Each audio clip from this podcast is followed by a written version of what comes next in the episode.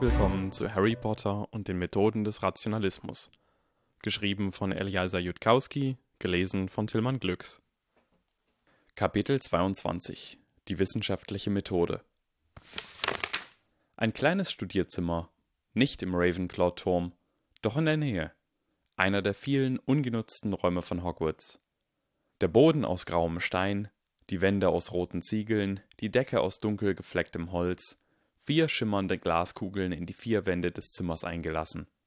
Ein runder Tisch, der aussah wie eine breite runde Platte aus schwarzem Marmor, ruhend aus starken Beinen, ebenso aus schwarzem Marmor, als Stützen, der sich jedoch als sehr leicht herausgestellt hatte, sowohl was Gewicht als auch Masse anging, und falls nötig nicht besonders schwer hochzuheben und herumzutragen war. Zwei bequem gepolsterte Stühle, die zunächst gewirkt hatten, als seien sie an unvorteilhaften Orten am Boden verankert, jedoch, wie sie beide schließlich herausfanden, zu einem herüberrutschten, sobald man eine Position einnahm, als wolle man sich hinsetzen. Außerdem flatterten offenbar einige Fledermäuse im Zimmer herum.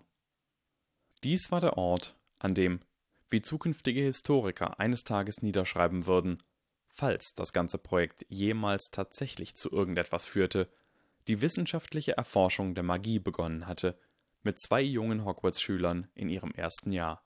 Harry James Potter Evans Varys, Theoretiker, und Hermine Jane Granger, Experimentatorin und Testsubjekt.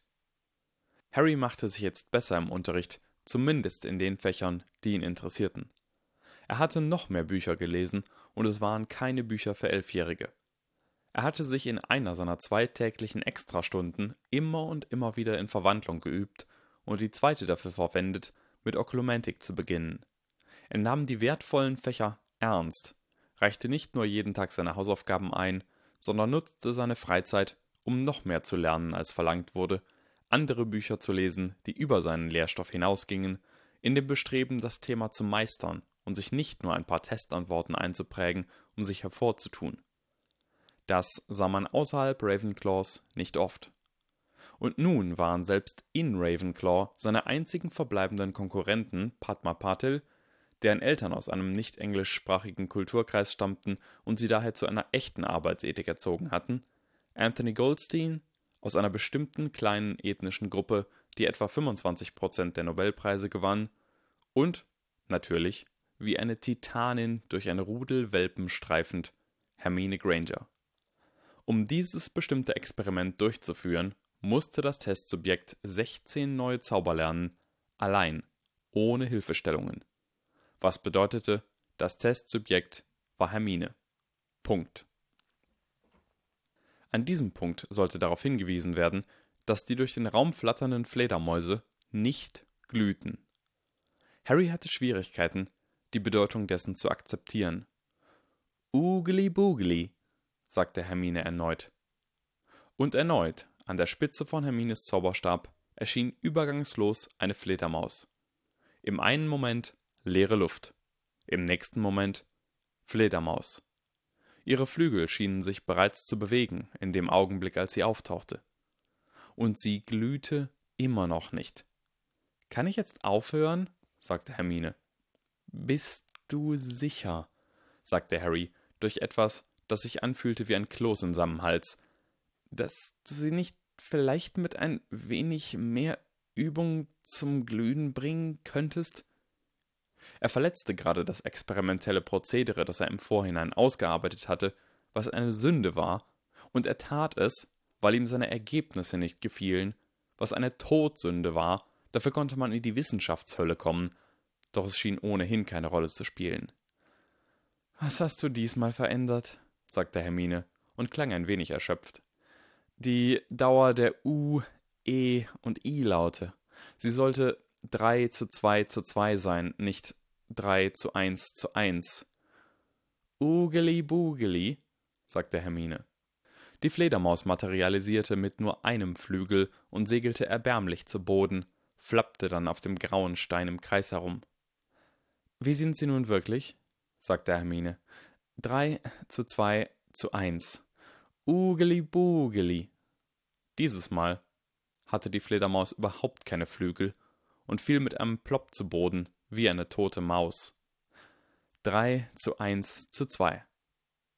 Und siehe da, die Fledermaus materialisierte sich und flog sofort zur Decke empor, gesund und in einem hellen Grün leuchtend.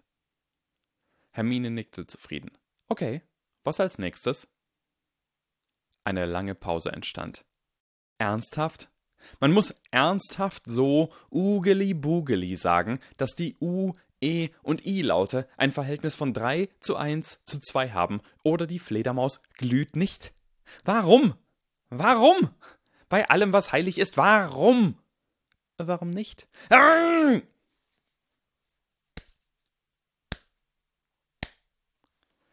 Harry hatte eine Weile über die Natur der Magie nachgedacht und dann eine Reihe von Experimenten entworfen, basierend auf der Annahme, dass so ziemlich alles, was die Zauberer über Magie zu wissen glaubten, falsch war.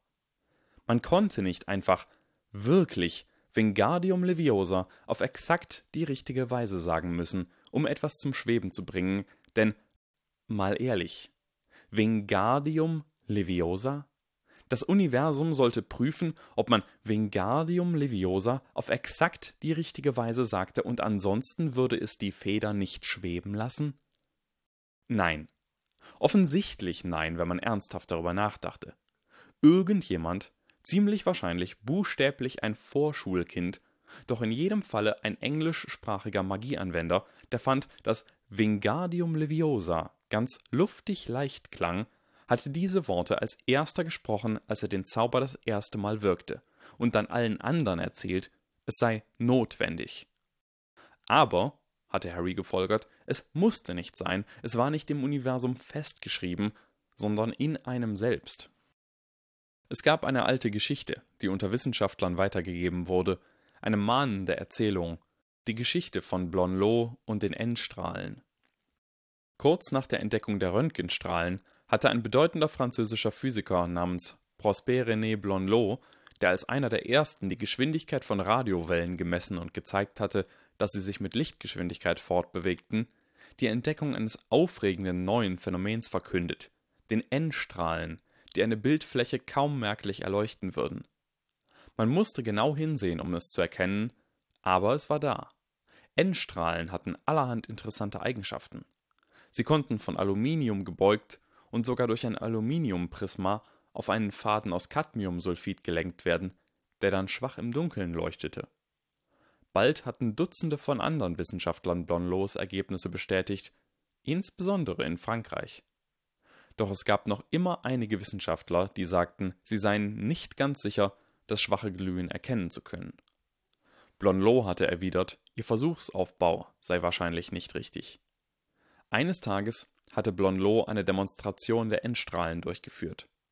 Man hatte die Lichter gelöscht und sein Assistent hatte verkündet, wie das Erhellen und Verdunkeln vor sich ging, während Blonlot seine Handgriffe vollzog.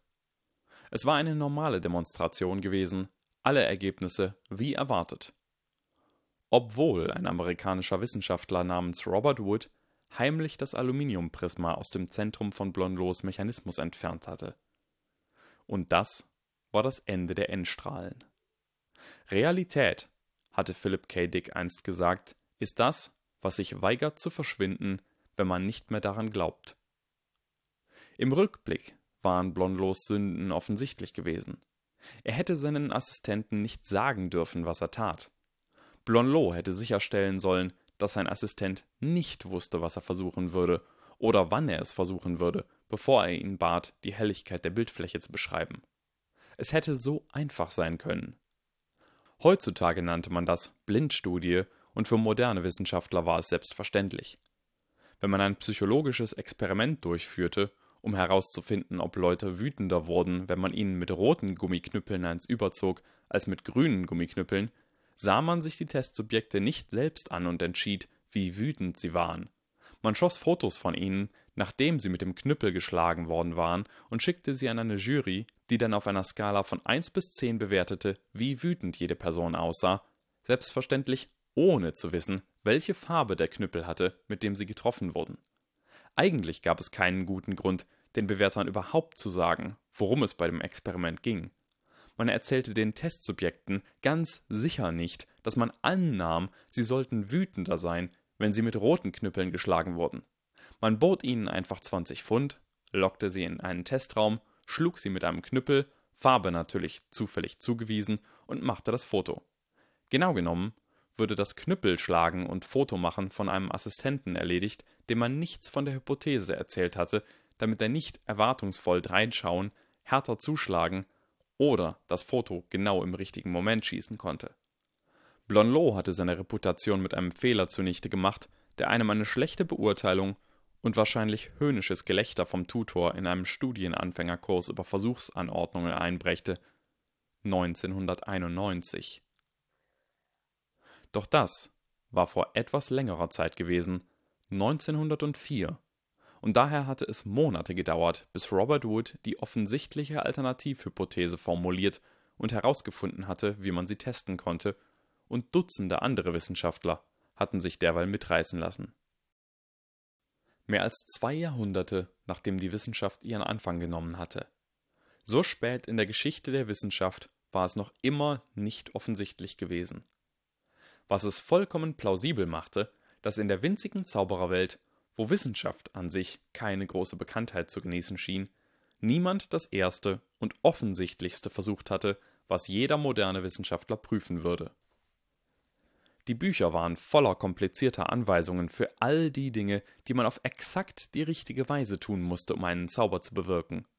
Und, lautete Harrys Hypothese, der Prozess, diese Anweisungen zu befolgen, sicherzustellen, dass man sie korrekt ausführte, bewirkte wahrscheinlich durchaus etwas. Es zwang einen, sich auf den Zauber zu konzentrieren. Gesagt zu bekommen, man solle nur mit dem Zauberstab herumwedeln und sich etwas wünschen, würde wahrscheinlich nicht so gut funktionieren. Und sobald man glaubte, der Zauber funktioniere auf eine bestimmte Art und Weise, sobald man ihn so geübt hatte, mochte man sich nicht mehr davon überzeugen können, dass es auch anders klappen könnte, wenn man die einfache, aber falsche Vorgehensweise wählte und selbst versuchte, andere Formen auszuprobieren. Aber was, wenn man gar nicht wusste, wie der ursprüngliche Zauber gewesen war? Was, wenn man Hermine eine Liste von Zaubern gab, die sie noch nicht gelernt hatte, aus einem Buch über dumme Scherzzauber aus der Hogwarts-Bibliothek, und einige dieser Zauber hatten die korrekten und ursprünglichen Anweisungen, während andere eine veränderte Geste oder ein geändertes Wort hatten. Was, wenn man die Anweisungen unverändert ließ, ihr aber sagte, ein Zauber, der einen roten Wurm erschaffen sollte, solle stattdessen einen blauen Wurm hervorbringen.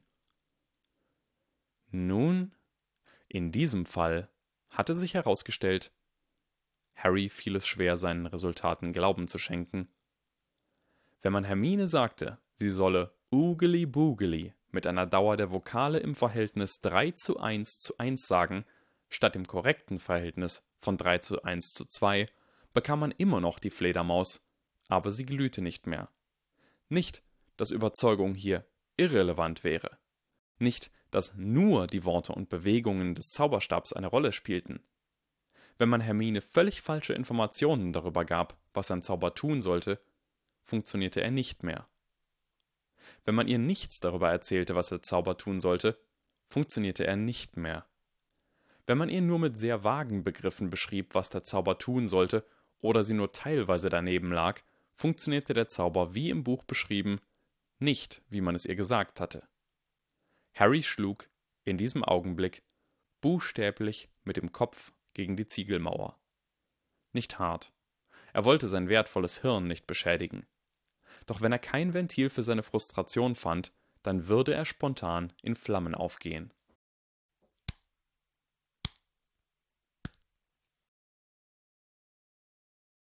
Es schien, als wolle das Universum tatsächlich, dass man Vengardium Leviosa sagte und es wollte, dass man es auf exakt die richtige Art und Weise sagte, und es scherte sich nicht mehr darum, was man selber dachte, wie die Aussprache sein sollte, als darum, was man von der Schwerkraft hielt.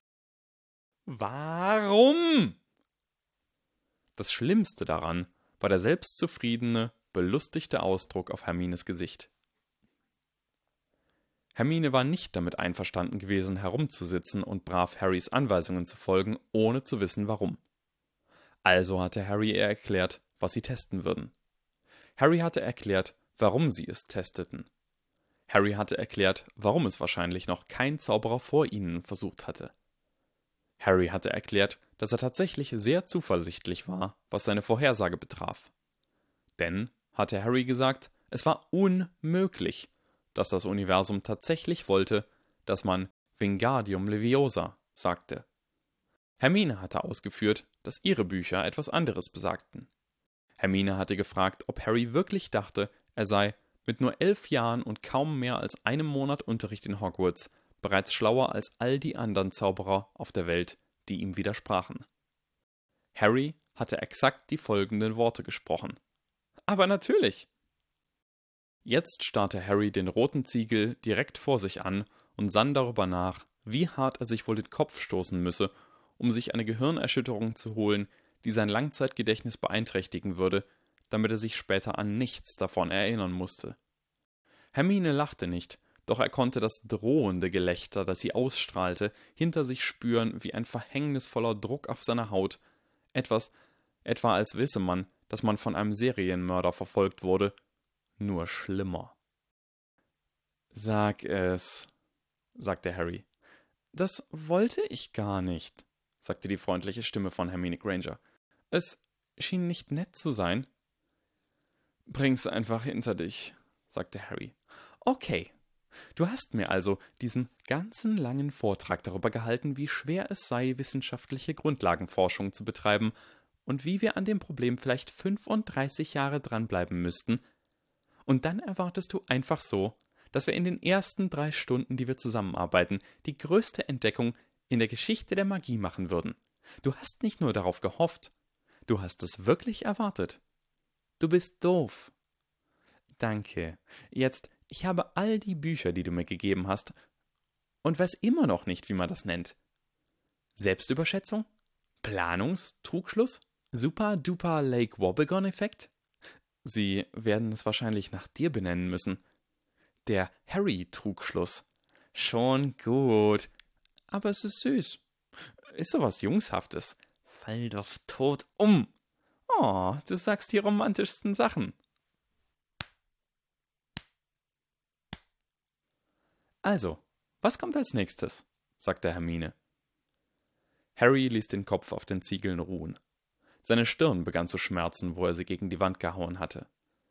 Nichts, ich muss nochmal von vorn anfangen und neue Experimente entwerfen. Den letzten Monat über hatte Harry sorgfältig im Voraus einen Ablauf von Experimenten ausgearbeitet, der sie bis Dezember beschäftigt gehalten hätte. Es wäre eine großartige Serie von Experimenten gewesen, wenn nicht gleich der erste Test die Grundprämisse falsifiziert hätte. Harry konnte kaum glauben, dass er so dämlich gewesen war. Lass mich das korrigieren, sagte Harry. Ich werde ein neues Experiment entwerfen müssen. Ich lasse dich wissen, wenn wir es haben und wie wir es durchführen, und dann werden wir es durchführen, und dann entwerfe ich das nächste. Wie klingt das? Es klingt, als hätte sich da jemand eine ganze Menge Aufwand umsonst gemacht. Au. Das war etwas härter gewesen, als er beabsichtigt hatte. Also, sagte Hermine, Sie lehnte sich in ihrem Stuhl zurück, und der selbstzufriedene Ausdruck war zurück auf ihrem Gesicht. Was haben wir heute entdeckt? Ich habe entdeckt, sagte Harry durch zusammengebissene Zähne, dass wenn es darum geht, echte Grundlagenforschung mit einem wahrhaft verwirrenden Problem durchzuführen, bei dem man keine Ahnung hat, was überhaupt vor sich geht, meine ganzen Bücher über wissenschaftliche Vorgehensweise für den Arsch sind. Sprache, Mr. Potter. Einige von uns sind unschuldige junge Mädchen. Schön. Doch wären meine Bücher nicht für den Barsch, was eine Art Fisch ist und nicht irgendwas Schlimmes, hätten sie mir den folgenden Rat gegeben. Wenn du ein verwirrendes Problem hast und du fängst gerade erst an und du hast eine falsifizierbare Hypothese, dann teste sie. Finde einen simplen, einfachen Weg, einen ersten Check durchzuführen und mach es sofort. Mach dir keine große Mühe, einen ehrgeizigen Ablauf von Experimenten zu entwerfen, der eine große Präsentation vor Geldgebern eindrucksvoll wirken ließe. Teste einfach so schnell wie möglich, ob deine Ideen falsch sind, bevor du anfängst, einen riesen Aufwand dafür zu betreiben. Wie klingt das als Moral der Geschichte? Ähm, okay, sagte Hermine. Aber ich hatte eher auf etwas gehofft wie Hermines Bücher sind nicht wertlos. Sie wurden von weisen alten Zauberern geschrieben, die sehr viel mehr über Magie wissen als ich. Ich sollte dem, was Hermines Bücher sagen, mehr Beachtung schenken. Können wir diese Moral auch nehmen? Harrys Kiefer schien sich zu sehr verkrampft zu haben, um irgendwelche Worte durchzulassen, also nickte er nur. Großartig, sagte Hermine. Das war ein tolles Experiment. Wir haben eine Menge daraus gelernt, und ich habe dafür nur etwa eine Stunde gebraucht. Ah! In den Verlesen von Slytherin. Ein ungenutzter Klassenraum, erhellt von unheimlichem grünen Licht, viel heller als beim letzten Mal und verströmt von einer kleinen Kristallkugel mit einer temporären Verzauberung, doch trotzdem unheimliches grünes Licht, das staubige Pulte seltsame Schatten werfen ließ. Zwei Gestalten in Jungengröße, mit grauen Kapuzenmänteln, ohne Masken, waren leise eingetreten und setzten sich auf zwei gegenüberliegende Stühle am selben Pult. Es war das zweite Treffen der Bayes'schen Verschwörung. Draco Malfoy war nicht sicher gewesen, ob er dem freudig entgegenblicken sollte oder nicht. Harry Potter, seinem Gesichtsausdruck nach zu urteilen, schien keine Zweifel hinsichtlich der angemessenen Stimmung zu haben. Harry Potter sah aus, als könnte er sofort jemand umbringen. Hermine Granger, sagte Harry Potter, als Draco gerade den Mund aufmachte. Frag nicht. Er konnte nicht auf ein weiteres Date gegangen sein, oder doch? dachte Draco, doch das ergab keinen Sinn. Harry, tut mir leid, aber ich muss einfach fragen, hast du wirklich dem Schlammblutmädchen einen teuren Moog-Lederbeutel zum Geburtstag gekauft? Ja, das habe ich. Dir ist natürlich schon klar, wieso. Draco fuhr sich frustriert mit den Fingern durch die Haare, wobei die Kapuze seinen Handrücken streifte. Er war nicht ganz sicher gewesen, wieso, doch jetzt konnte er das nicht sagen und Slytherin wusste, er wollte sich mit Harry Potter gutstellen. Das hatte er im Verteidigungsunterricht klar genug gemacht. Harry, sagte Draco, die Leute wissen, ich bin mit dir befreundet. Sie wissen natürlich nichts über die Verschwörung. Doch sie wissen, wir sind Freunde, und es lässt mich schlecht dastehen, wenn du sowas tust. Harry Potters Gesicht verzog sich. Jeder in Slytherin der nicht begreift, wieso man Leuten, die man nicht mag, Nettigkeit vorspielt, sollte zu Staub zermahlen und an Schlangen verfüttert werden. Es gibt viele in Slytherin, die es nicht tun, sagte Draco mit ernster Stimme. Die meisten Leute sind dämlich, und trotzdem muss man vor ihnen das Gesicht wahren. Harry Potter musste das verstehen, wenn er es im Leben je zu etwas bringen wollte. Was schert es dich, was andere Leute denken?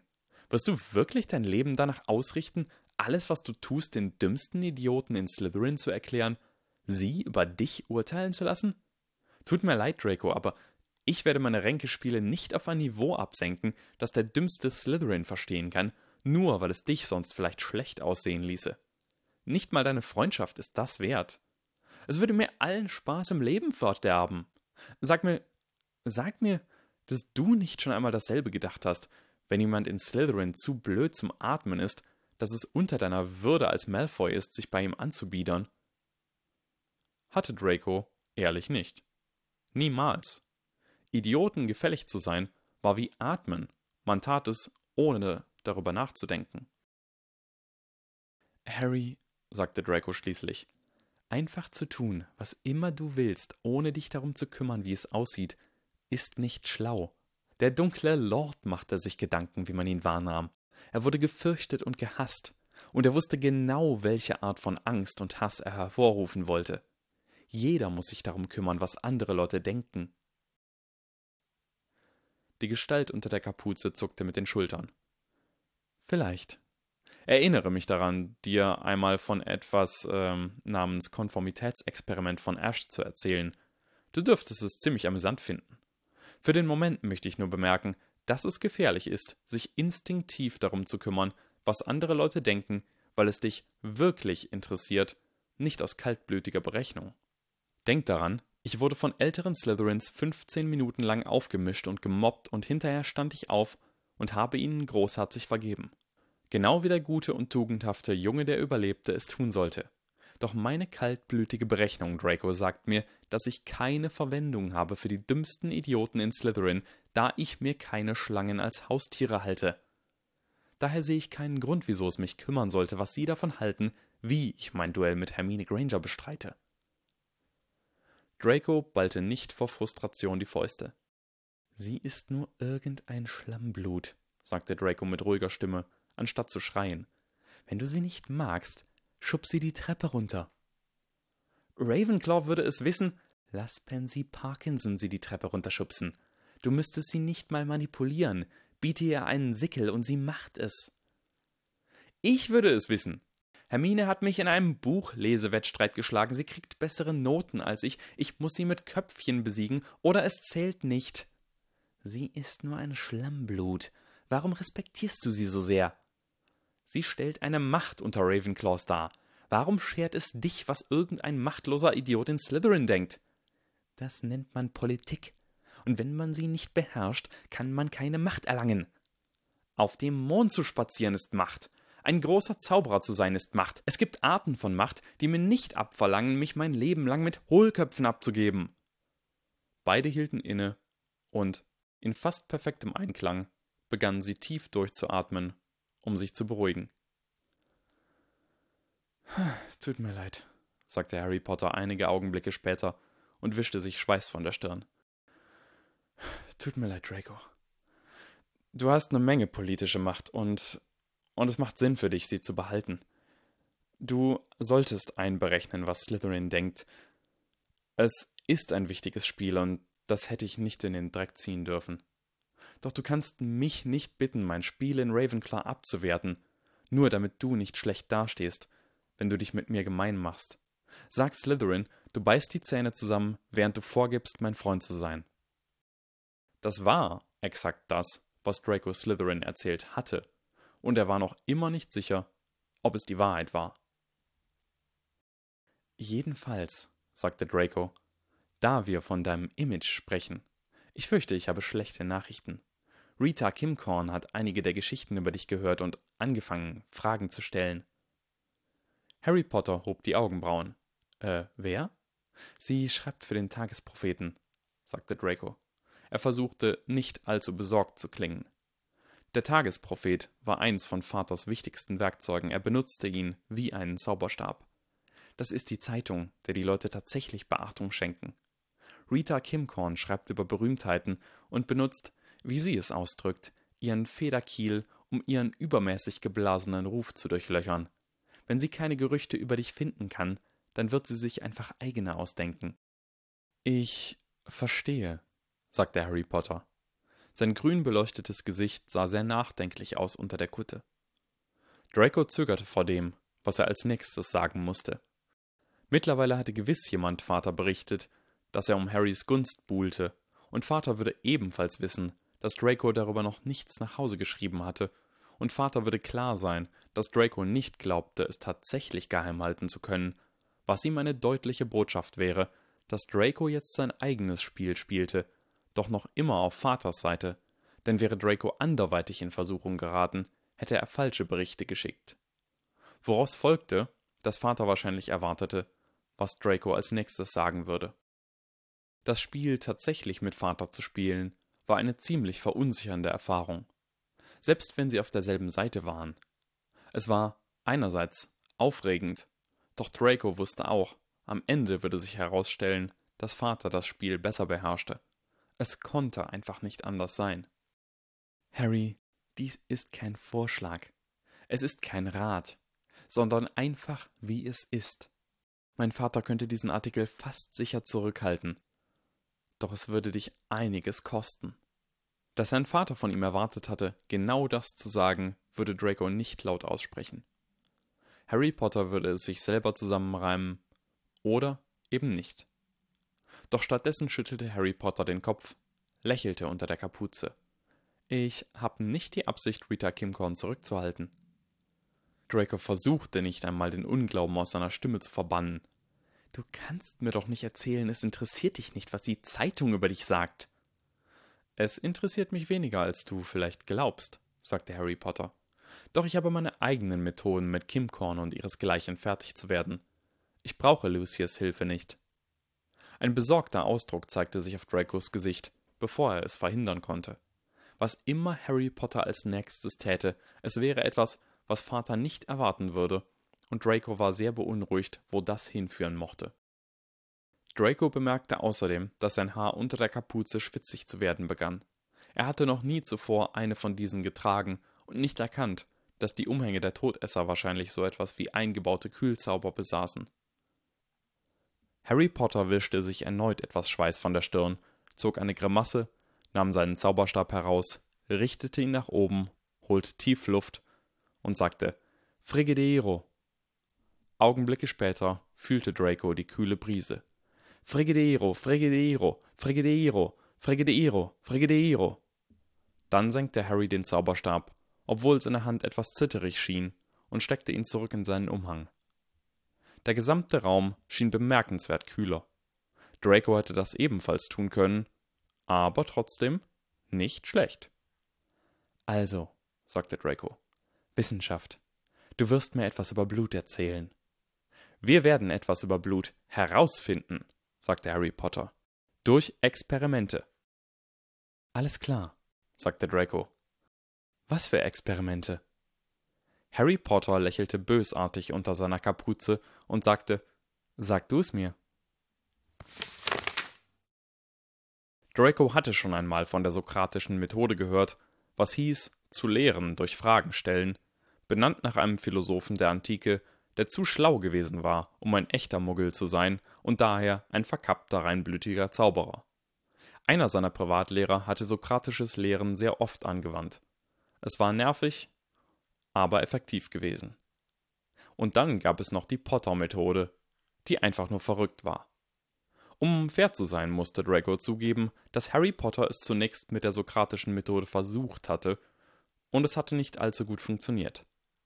Harry Potter hatte gefragt, wie Draco vorgehen würde, um die Hypothese der Blutreinheitsverfechter, dass Zauberer die tollen Sachen, die sie acht Jahrhunderte zuvor getan hatten, nicht mehr konnten, weil sie sich mit Muggelgeborenen und Squibs paarten, zu widerlegen. Draco hatte erwidert, dass er nicht verstand, wie Harry Potter dort ohne eine Miene zu verziehen sitzen und behaupten konnte, dass dies keine Falle sei.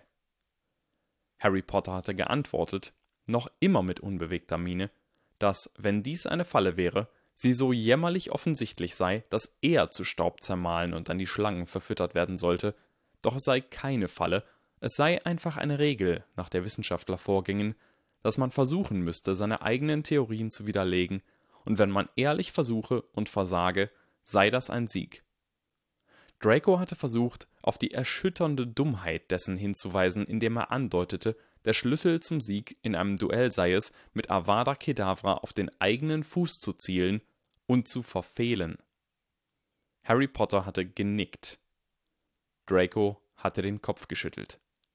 Harry Potter hatte es daraufhin mit dem Gedanken versucht, dass Wissenschaftler Ideen gegeneinander antreten ließen, um zu sehen, welche gewannen, und man konnte nicht ohne einen Gegner kämpfen, also müsse Draco sich Gegner für die Hypothese der Blutreinheitsverfechter einfallen lassen, damit die Blutreinheitslehre gewinnen könne, was Draco etwas besser verstand, obwohl Harry es mit einem eher bitteren Gesichtsausdruck gesagt hatte. Als ginge man davon aus, dass, wenn die Blutreinheitslehre das wahre Wesen der Welt beschrieb, der Himmel einfach blau sein müsse, und wenn eine andere Theorie wahr wäre, der Himmel einfach grün sein müsse und dass bis jetzt noch niemand den Himmel gesehen habe, und dann ginge man hinaus und schaue nach, und die Blutreinheitsverfechter gewannen, und nachdem das sechsmal in Folge passiert war, würden die Leute erkennen, wie sich ein Trend abzeichnete. Harry Potter hatte dann weiterhin behauptet, dass all die Gegner, die Draco erfand, zu schwach seien, Daher brächte es der Blutreinheitslehre keinen Ruhm ein, sie zu besiegen, denn der Kampf wäre nicht eindrucksvoll genug. Das hatte Draco ebenfalls verstanden. Die Zauberer werden schwächer, weil Hauselfen unsere Magie stehlen, war ihm auch nicht wirklich eindrucksvoll vorgekommen. Obwohl Harry Potter gesagt hatte, dass dies sich immerhin überprüfen ließ, da sie zu testen versuchen könnten, ob Hauselfen über die Zeit stärker geworden waren und sogar eine Grafik zeichnen konnten, welche die steigende Kraft der Hauselfen und eine weitere, die die schwindende Kraft der Zauberer darstellte, und stimmten die beiden Grafiken überein, würde das auf die Hauselfen hindeuten. Alles in so vollkommen ernsthaftem Ton, dass Draco den Drang verspürt hatte, Dobby ein paar gezielte Fragen unter Veritaserum zu stellen, ehe er wieder zu sich kam. Und schließlich hatte Harry Potter noch gesagt, dass Draco den Kampf nicht manipulieren könne. Wissenschaftler wären nicht blöd. Es wäre offensichtlich, wenn man den Kampf manipulierte. Es musste ein echter Kampf zwischen zwei verschiedenen Theorien sein, die beide tatsächlich wahr sein könnten, mit einem Test, den nur die wahre Hypothese bestehen würde. Etwas, dessen Ausgang sich tatsächlich unterscheiden würde, je nachdem, welche Theorie tatsächlich korrekt war, und es würden erfahrene Wissenschaftler zusehen, um sicherzustellen, dass genau das geschah. Harry Potter hatte behauptet, dass er selbst nur wissen wolle, wie Blut wirklich funktionierte, und dafür müsse er die Blutreinheitslehre wirklich gewinnen sehen, und Draco würde ihn nicht mit Theorien täuschen, die nur Pappfiguren waren. Auch nachdem er den Sinn verstand, war Draco nicht imstande gewesen, irgendwelche plausiblen Alternativen, wie Harry Potter es ausgedrückt hatte, zu der Theorie zu entwickeln, dass Zauberer schwächer wurden, weil sie ihr Blut mit Schlamm vermischten. Es war zu offensichtlich die Wahrheit. Daraufhin hatte Harry Potter, ziemlich frustriert, erwidert, er könne sich nicht vorstellen, dass Draco wirklich so schlecht darin sei, verschiedene Blickwinkel einzunehmen, ganz sicher habe es Todesser gegeben, die sich als Feinde der Blutreinheitslehre ausgegeben hatten und denen glaubwürdiger klingende Argumente gegen ihre eigene Seite eingefallen waren, als Draco sie anbot. Hätte Draco versucht, als Mitglied von Dumbledores Seite aufzutreten und sich nichts Besseres als die Hauselfenhypothese einfallen lassen, hätte er niemanden auch nur eine Sekunde lang getäuscht. Draco hatte zugeben müssen, dass er nicht ganz Unrecht hatte. Daher die Potter-Methode. Bitte, Dr. Malfoy, jammerte Harry Potter, warum nehmen Sie meine Arbeit nicht an? Harry Potter hatte die Phrase Gib einfach vor, dass du vorgibst, dass du ein Wissenschaftler bist, dreimal wiederholen müssen, bevor Draco verstanden hatte. In diesem Augenblick war Draco klar geworden, dass in Harry Potters Hirn irgendwas ganz grundsätzlich falsch lief, und jeder, der sich mit Legelementik daran versuchen würde, wahrscheinlich niemals wieder herauskäme. Dann war Harry Potter noch bedeutend weiter ins Detail gegangen. Draco sollte vorgeben, ein Todesser zu sein, der als Redakteur eines wissenschaftlichen Journals, Dr. Malfoy, auftrat, der die Arbeit seines Gegners, Dr. Potter, über die Erblichkeit von magischen Fähigkeiten zurückweisen wollte, und wenn der Todesser sich nicht wie ein echter Wissenschaftler präsentierte, würde er als Todesser entlarvt und hingerichtet, während Dr. Malfoy außerdem von seinen eigenen Rivalen beobachtet wurde und Dr. Potters Arbeit dem Anschein nach aus neutralen wissenschaftlichen Gründen zurückweisen musste, sonst würde er seine Position als Redakteur des Journals verlieren. Es war ein Wunder, dass der sprechende Hut nicht im Delirium brabbelnd in St. Mungos lag. Es war außerdem das komplizierteste, was vorzuspielen jemals irgendjemand von Draco verlangt hatte, und er konnte unmöglich diese Herausforderung ablehnen. Sie kamen jetzt gerade, wie Harry Potter es ausgedrückt hatte, richtig in Stimmung. Ich fürchte, Dr. Potter, dass Sie dies in der falschen Tintenfarbe geschrieben haben, sagte Draco. Nächster! Dr. Potters Gesicht verzog sich sehr überzeugend vor Verzweiflung und Draco konnte nicht anders, als einen kleinen Anflug von Dr. Malfoys Schadenfreude zu empfinden, obwohl der Todesser nur vorgab, Dr. Malfoy zu sein. Dieser Teil machte Spaß. Das hätte er den ganzen Tag machen können.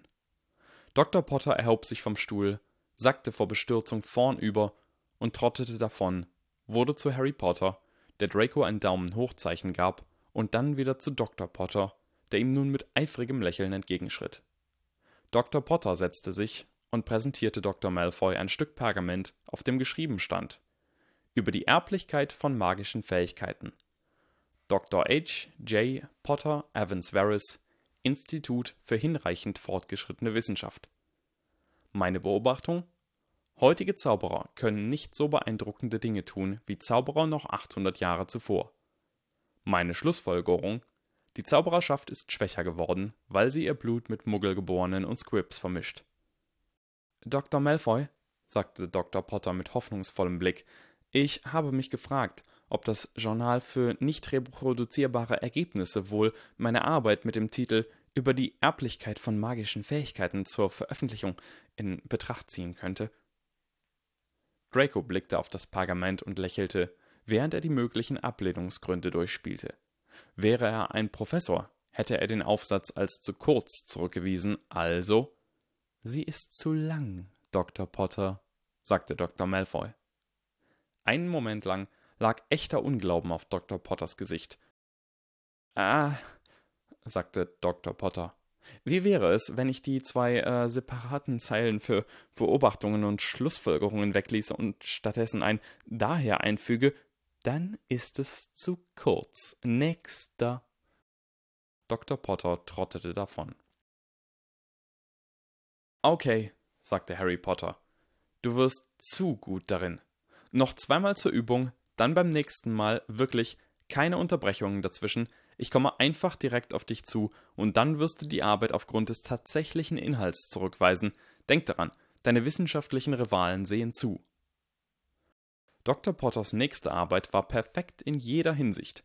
Ein echtes Meisterwerk, musste jedoch unglücklicherweise zurückgewiesen werden, weil Dr. Malfoys Journal Schwierigkeiten mit dem Buchstaben E hatte. Dr. Potter bot an, sie ohne diese Worte neu zu schreiben, und Dr. Malfoy erklärte, es sei eigentlich mehr so ein Vokalproblem. Die nächste Arbeit wurde abgelehnt, weil es Dienstag war. Es war tatsächlich Samstag. Dr. Potter wollte darauf hinweisen, woraufhin er zur Antwort bekam: Nächster. Draco verstand langsam, warum Snape sein Druckmittel gegen Dumbledore nur dazu genutzt hatte, eine Stellung zu bekommen, in der er ekelhaft zu Schülern sein konnte. Und dann Dr. Potter näherte sich mit einem überlegenen Grinsen auf dem Gesicht. Dies ist meine neueste Arbeit über die Erblichkeit von magischen Fähigkeiten, konstatierte Dr. Potter zuversichtlich und stieß ihm das Pergament entgegen. Ich habe entschieden, Ihrem Journal zu gestatten, es zu veröffentlichen und habe es in perfekter Übereinstimmung mit Ihren Richtlinien angefertigt, damit Sie es unverzüglich herausgeben können. Der Todesser beschloss, Dr. Potter aufzuspüren und zu töten, nachdem seine Mission beendet war. Dr. Malfoy behielt ein höfliches Lächeln bei, da seine Rivalen zusahen, und sagte Die Pause dehnte sich aus, während Dr. Potter ihn ungeduldig anblickte. Lassen Sie mich das sehen, bitte. Dr. Malfoy nahm das Pergament und prüfte es sorgfältig. Der Todesser begann nervös zu werden, da er kein richtiger Wissenschaftler war, und Draco versuchte sich zu erinnern, wie man wie Harry Potter sprach. Sie, ähm, müssen noch andere mögliche Erklärungen für Ihre äh, Beobachtungen in Betracht ziehen, als nur diese eine. Wirklich? unterbrach Dr. Potter. Wie, was genau? Hauselfen stehlen unsere Magie? Meine Daten lassen nur eine mögliche Schlussfolgerung zu, Dr. Malfoy. Es gibt keine anderen plausiblen Hypothesen. Draco versuchte aufgebracht sein Gehirn zum Denken zu bewegen. Was würde er sagen, wenn er sich als Mitglied von Dumbledores Seite ausgäbe? Was behaupteten sie, was die Erklärung für den Niedergang der Zaubererschaft war? Draco hatte nie wirklich danach gefragt. Wenn Ihnen keinerlei andere Erklärung für meine Daten einfällt, werden Sie meine Arbeit veröffentlichen müssen, Dr. Malfoy. Es war das höhnische Grinsen auf Dr. Potters Gesicht, das das fast zum Überlaufen brachte. Ach ja, schnappte Dr. Malfoy, woher wissen Sie, dass die Magie selbst nicht einfach verschwindet? Die Zeit stand still. Draco und Harry Potter tauchten entsetzte Blicke aus. Dann spuckte Harry Potter etwas aus, das wahrscheinlich ein extrem schlimmes Wort war, wenn man von Muggeln aufgezogen worden war. Daran habe ich nicht gedacht, sagte Harry Potter. Und das hätte ich müssen. Die Magie verschwindet. Verdammt, verdammt, verdammt. Die Unruhe in Harrys Stimme war ansteckend. Unwillkürlich glitt Dracos Hand in seinen Umhang und umklammerte seinen Zauberstab. Er hatte geglaubt, das Haus Malfoy sei sicher, solange man nur in Familien einheiratete, die ihre Blutlinien vier Generationen weit zurückverfolgen konnten sollte man sicher sein. Es war ihm nie zuvor in den Sinn gekommen, dass es nichts geben könnte, das irgendjemand tun konnte, um das Ende der Magie zu verhindern. Harry, was machen wir jetzt? Dracos Stimme schwoll an vor Panik. Was machen wir jetzt? Lass mich nachdenken. Nach ein paar Augenblicken schnappte Harry sich von einem nahen Schreibpult denselben Federkiel und das Pergament, das er benutzt hatte, um seine vorgebliche Arbeit zu schreiben, und begann etwas zu kritzeln. Wir werden es herausfinden, sagte Harry mit angespannter Stimme. Wenn die Magie aus der Welt verschwindet, werden wir herausfinden, wie schnell sie verblasst, und dann werden wir etwas dagegen unternehmen. Draco, haben die Kräfte der Zauberer konstant nachgelassen oder sind sie in plötzlichen Schüben zurückgegangen? Ich. ich weiß nicht. Du hast mir erzählt, dass niemand den vier Gründern von Hogwarts gleichkam. Also dann läuft es schon seit mindestens acht Jahrhunderten? Du kannst dich nicht an irgendwas darüber erinnern, dass die Probleme vor fünf Jahrhunderten plötzlich anfingen oder sowas? Draco versuchte krampfhaft zu denken. Ich habe immer gehört, dass niemand so gut wie Merlin und danach niemand mehr so gut wie die Gründer von Hogwarts war. Alles klar, sagte Harry. Er kritzelte immer noch. Denn es war vor drei Jahrhunderten, dass die Muggel aufhörten, an Magie zu glauben, wovon ich dachte, es könne etwas damit zu tun haben. Und vor etwa anderthalb Jahrhunderten fingen Muggel an, eine Art von Technologie zu nutzen, die in Gegenwart von Magie nicht mehr funktioniert, und ich fragte mich, ob es auch andersherum so sein mag. Draco fuhr aus seinem Stuhl hoch, so wütend, dass er kaum sprechen konnte. Es sind die Muggel. Verdammt nochmal, grollte Harry. Hast du dir nicht mal selbst zugehört? Es geht schon seit mindestens acht Jahrhunderten so, und damals haben die Muggel überhaupt nichts Interessantes getan. Wir müssen herausfinden, was wirklich die Wahrheit ist.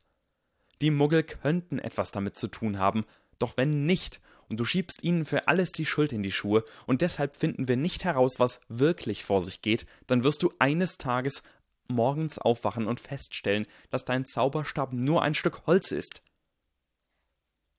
Draco stockte der Atem. Sein Vater hatte oft in seinen Reden davon gesprochen, die Zauberstäbe würden in unseren Händen zerbrechen. Doch Draco hatte nie zuvor darüber nachgedacht, was das bedeutete. Es würde ihm ja nicht passieren. Und jetzt erschien es plötzlich sehr real. Nur ein Stück Holz. Draco konnte sich genau ausmalen, wie es wäre, seinen Zauberstab zu zücken und einen Zauber zu versuchen und festzustellen, dass nichts geschah. Das konnte jedem passieren. Es würde keine Zauberer mehr geben, auch keine Magie, niemals wieder. Nur Muggel mit ein paar Legenden über das, wozu ihre Vorfahren einst in der Lage waren. Einige der Muggel würden Malfoy heißen, und das wäre alles, was von dem Namen blieb. Zum ersten Mal in seinem Leben wurde Draco klar, warum es Todesser gab. Er hatte es immer als selbstverständlich angesehen, dass man ein Todesser wurde, wenn man erwachsen wurde. Jetzt verstand Draco. Er wusste, wieso Vater und seine Freunde geschworen hatten, ihr Leben dafür zu geben, den Albtraum zu verhindern. Es gab Dinge, denen man nicht tatenlos zusehen konnte. Doch was, wenn es trotz allem passierte, was, wenn all die Opfer, all die Freunde, die sie an Dumbledore verloren hatten, die Familie, die sie verloren hatten, was, wenn das alles umsonst gewesen war? Die Magie kann nicht verschwinden, sagte Draco. Seine Stimme versagte. Es wäre nicht fair. Harry hörte auf zu kritzeln und blickte auf. Sein Gesichtsausdruck zornig. Hat dein Vater dir nie gesagt, das Leben ist nicht fair? Vater hatte das jedes einzelne Mal gesagt, wenn Draco das Wort benutzt hatte. Aber, aber das zu glauben ist einfach zu furchtbar. Draco, ich möchte dir etwas beibringen, das ich die Litanei von Tarski nenne. Sie ändert sich jedes Mal, wenn man sie benutzt. In diesem Fall geht sie folgendermaßen. Wenn die Magie aus der Welt verschwindet, dann will ich glauben, dass die Magie aus der Welt verschwindet. Wenn die Magie nicht aus der Welt verschwindet, will ich glauben, dass die Magie nicht aus der Welt verschwindet. Möge ich mich nicht an Überzeugungen klammern, die ich nicht will. Wenn wir in einer Welt leben, aus der die Magie verschwindet, ist es das, was wir glauben müssen. Wir müssen wissen, was kommen wird, damit wir es aufhalten können oder uns im schlimmsten Fall vorbereiten in der Zeit, die uns bleibt. Es nicht zu glauben verhindert nicht, dass es geschieht. Daher ist die einzige Frage, die wir uns stellen müssen, ob die Magie tatsächlich verschwindet, und wenn das die Welt ist, in der wir leben, ist es das, was wir glauben wollen. Litanei von Gentlin. Die Wahrheit steht bereits fest. Sie anzunehmen macht sie nicht schlimmer. Verstanden, Draco? Ich sorge später dafür, dass du es dir einprägst. Man wiederholt sie jedes Mal, wenn man sich fragt, ob es eine gute Idee ist, etwas zu glauben, das nicht wirklich wahr ist. Eigentlich will ich, dass du es jetzt gleich sagst. Die Wahrheit steht bereits fest. Sie anzunehmen macht sie nicht schlimmer. Sag es. Die Wahrheit steht bereits fest, wiederholte Draco mit zitteriger Stimme. Sie anzunehmen macht sie nicht schlimmer. Wenn die Magie verschwindet, will ich glauben, dass die Magie verschwindet. Wenn die Magie nicht verschwindet, will ich glauben, dass die Magie nicht verschwindet. Sag es. Draco gab die Worte wieder, mit einem sauren Gefühl in der Magengrube. Gut, sagte Harry. Denk daran, es passiert vielleicht nicht, und dann wirst du es auch nicht glauben müssen. Zunächst wollen wir nur wissen, was wirklich vor sich geht und in welcher Welt wir tatsächlich leben. Harry wandte sich wieder seiner Arbeit zu, kritzelte noch etwas mehr und drehte dann das Pergament, so dass Draco es sehen konnte. Draco lehnte sich über das Pult und Harry rückte das grüne Licht näher heran. Beobachtung. Die Zauberei ist nicht so mächtig, wie damals, als Hogwarts gegründet wurde. Hypothesen 1. Die Magie selbst verschwindet. 2. Zauberer paaren sich mit Muggeln und Squibs. 3. Das Wissen um mächtige Zauber geht verloren. 4. Zauberer essen als Kinder die falsche Nahrung oder etwas anderes außer Blut lässt sie schwächer werden. 5. Muggeltechnologie beeinträchtigt die Magie. Seit 800 Jahren? 6. Stärkere Zauberer haben weniger Kinder. Draco Einzelkind? Prüfen, ob drei mächtige Zauberer, Quirrell, Dumbledore, Dunkler Lord, irgendwelche Kinder hatten. Tests alles klar, sagte Harry. Sein Atem ging jetzt ein wenig ruhiger. Nun, wenn man es mit einem wirklich verwirrenden Problem zu tun hat und man keine Ahnung hat, was vor sich geht, ist es das Schlauste, ein paar wirklich einfache Tests auszutüfteln. Sachen, die man sofort nachprüfen kann. Wir brauchen Schnelltests, die zwischen diesen Hypothesen unterscheiden. Beobachtungen, die für mindestens eine von ihnen anders ausfallen als für alle anderen. Draco starrte die Liste schockiert an. Ihm wurde plötzlich klar, dass er furchtbar viele Reinblüter kannte, die Einzelkinder waren. Er selbst, Vincent, Gregory, praktisch jeder. Die zwei mächtigsten Zauberer, von denen jeder sprach, waren Dumbledore und der dunkle Lord, und keiner von beiden hatte irgendwelche Kinder, genau wie Harry vermutet hatte. Es wird wirklich schwer werden, zwischen zwei und sechs zu unterscheiden, sagte Harry, es liegt in jedem Fall im Blut. Man müsste versuchen, den Verfall der Zauberei zu messen und mit der Zahl der Kinder verschiedener Zauberer vergleichen und die Fähigkeiten von Muggelgeborenen im Vergleich zu Reinblütern ermitteln. Harrys Finger tippten nervös auf dem Pult herum. Fassen wir sechs einfach mit zwei zusammen und nennen sie für den Moment die Bluthypothese. Vier ist unwahrscheinlich, denn dann hätte jeder einen plötzlichen Abfall bemerkt beim Wechsel zu neuen Nahrungsmitteln schwer zu erkennen, was sich über 800 Jahre hinweg stetig verändert haben könnte. 5 ist, aus demselben Grund, unwahrscheinlich. Kein plötzlicher Abfall. Muggel haben vor 800 Jahren gar nichts getan. Außerdem sieht 4 wie 2 und 5 wie 1 aus. Wir sollten uns also hauptsächlich auf die Unterscheidung zwischen 1, 2 und 3 konzentrieren. Harry drehte das Pergament wieder zu sich, zeichnete eine Ellipse um diese drei Zahlen, drehte es zurück. Magie verschwindet, Blut wird schwächer, Wissen geht verloren. Welcher Test fällt unterschiedlich aus, je nachdem, was davon wahr ist? Was könnten wir feststellen, das uns sagt, eins davon ist falsch? Weiß ich doch nicht, platzte Draco heraus. Was fragst du mich? Du bist der Wissenschaftler. Draco, sagte Harry mit einem Anflug flehender Verzweiflung in der Stimme. Ich weiß nur, was Muggelwissenschaftler wissen. Du bist in der Zaubererwelt aufgewachsen, ich nicht. Du kennst mehr Magie als ich und du weißt mehr über Magie als ich und überhaupt war, war es deine ganze Idee. Also fang an zu denken wie ein Wissenschaftler und lass dir was einfallen. Draco schluckte schwer und starrte auf die Arbeit. Magie verschwindet.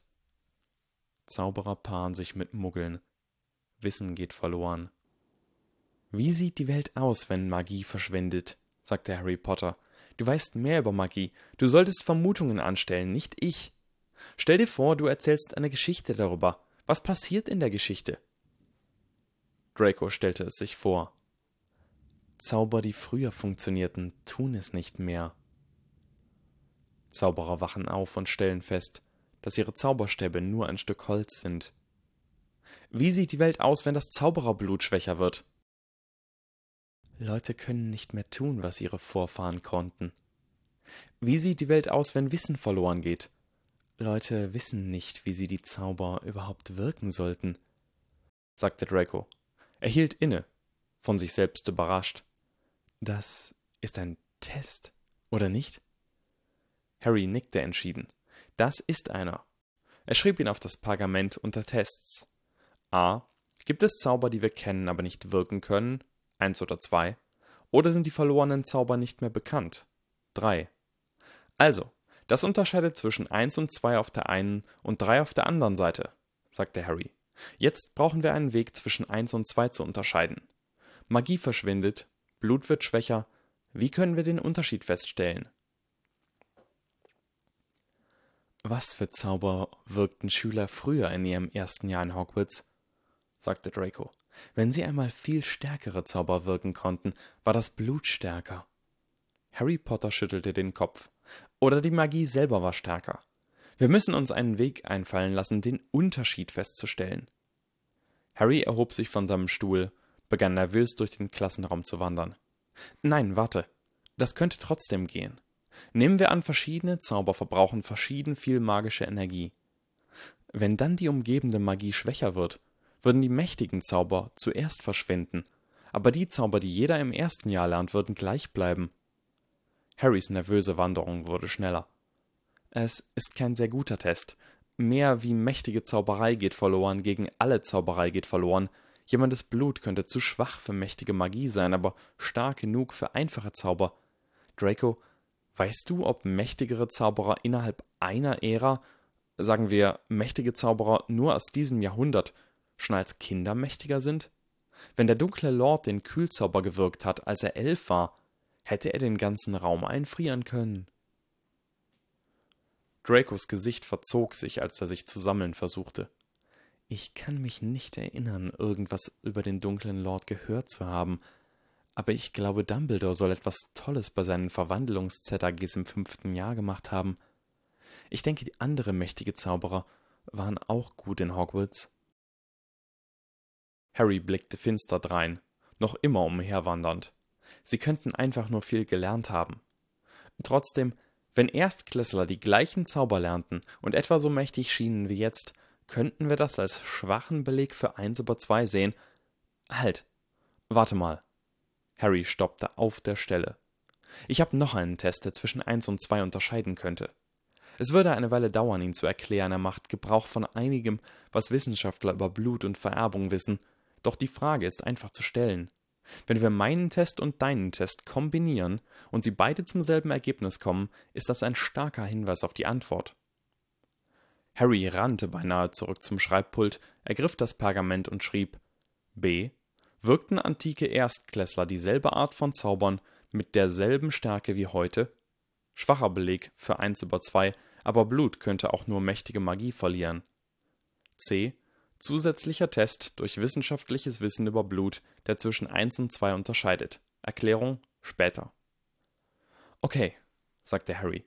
Wir können zumindest versuchen, den Unterschied zwischen 1 und 2 und 3 herauszufinden, also lass es uns gleich tun. Wir können uns mehr Tests einfallen lassen, nachdem wir mit denen hier fertig sind, die wir schon haben. Nun, es wird etwas seltsam aussehen, wenn Draco Malfoy und Harry Potter zusammen losziehen und Fragen stellen. Also hier ist mein Plan. Du durchkämmst Hogwarts und suchst alte Porträts und fragst sie, welche Zauber sie im ersten Schuljahr gelernt haben. Sie sind Porträts, also werden sie nicht wissen, dass es seltsam ist, dass Draco Malfoy das tut. Ich werde neuere Porträts und lebende Menschen nach Zaubern fragen, die wir kennen, aber nicht wirken können. Niemand wird sich irgendwas dabei denken, wenn Harry Potter komische Fragen stellt. Und ich werde einige komplizierte Nachforschungen über vergessene Zauber anstellen müssen, daher möchte ich, dass du die Daten für meinen wissenschaftlichen Test sammelst. Es ist eine einfache Frage und du solltest die Antworten bekommen, indem du Porträts befragst. Du willst dir das vielleicht aufschreiben. Äh, bereit? Draco setzte sich wieder und kramte in seiner Schultasche nach Pergament und Feder. Als sie auf dem Tisch lagen, blickte Draco auf mit entschlossenem Gesichtsausdruck. Leg los. Suche Porträts, die ein verheiratetes Squib-Paar kannten. Mach nicht so ein Gesicht, Draco. Es sind wichtige Informationen. Frag einfach neuere Porträts, die Gryffindors oder so. Such nach Porträts, die ein verheiratetes Squib-Paar gut genug kannten, um die Namen aller ihrer Kinder zu wissen. Schreib den Namen jedes Kindes auf und ob das Kind ein Zauberer, ein Squib oder ein Muggel war. Wenn sie nicht wissen, ob das Kind ein Squib oder ein Muggel war, schreib nicht Zauberer auf. Notier das für alle Kinder dieses Paars, lass keins aus. Wenn das Porträt nur die Namen der Zaubererkinder kennt, nicht die Namen aller Kinder, dann notiere keine Daten für jenes Paar.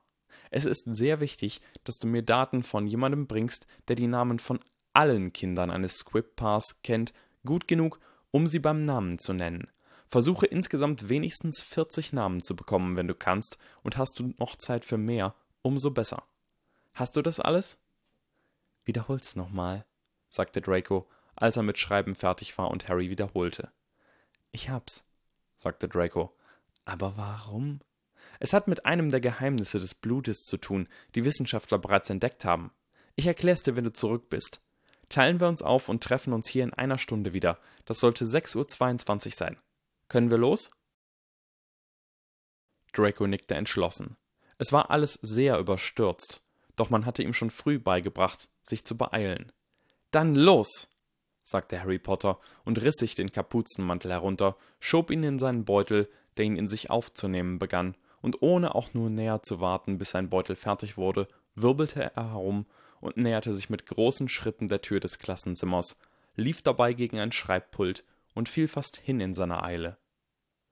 Als Draco es schließlich geschafft hatte, seinen eigenen Umhang abzunehmen und in seiner Schultasche zu verstauen, war Harry Potter verschwunden. Draco raste fast aus der Tür.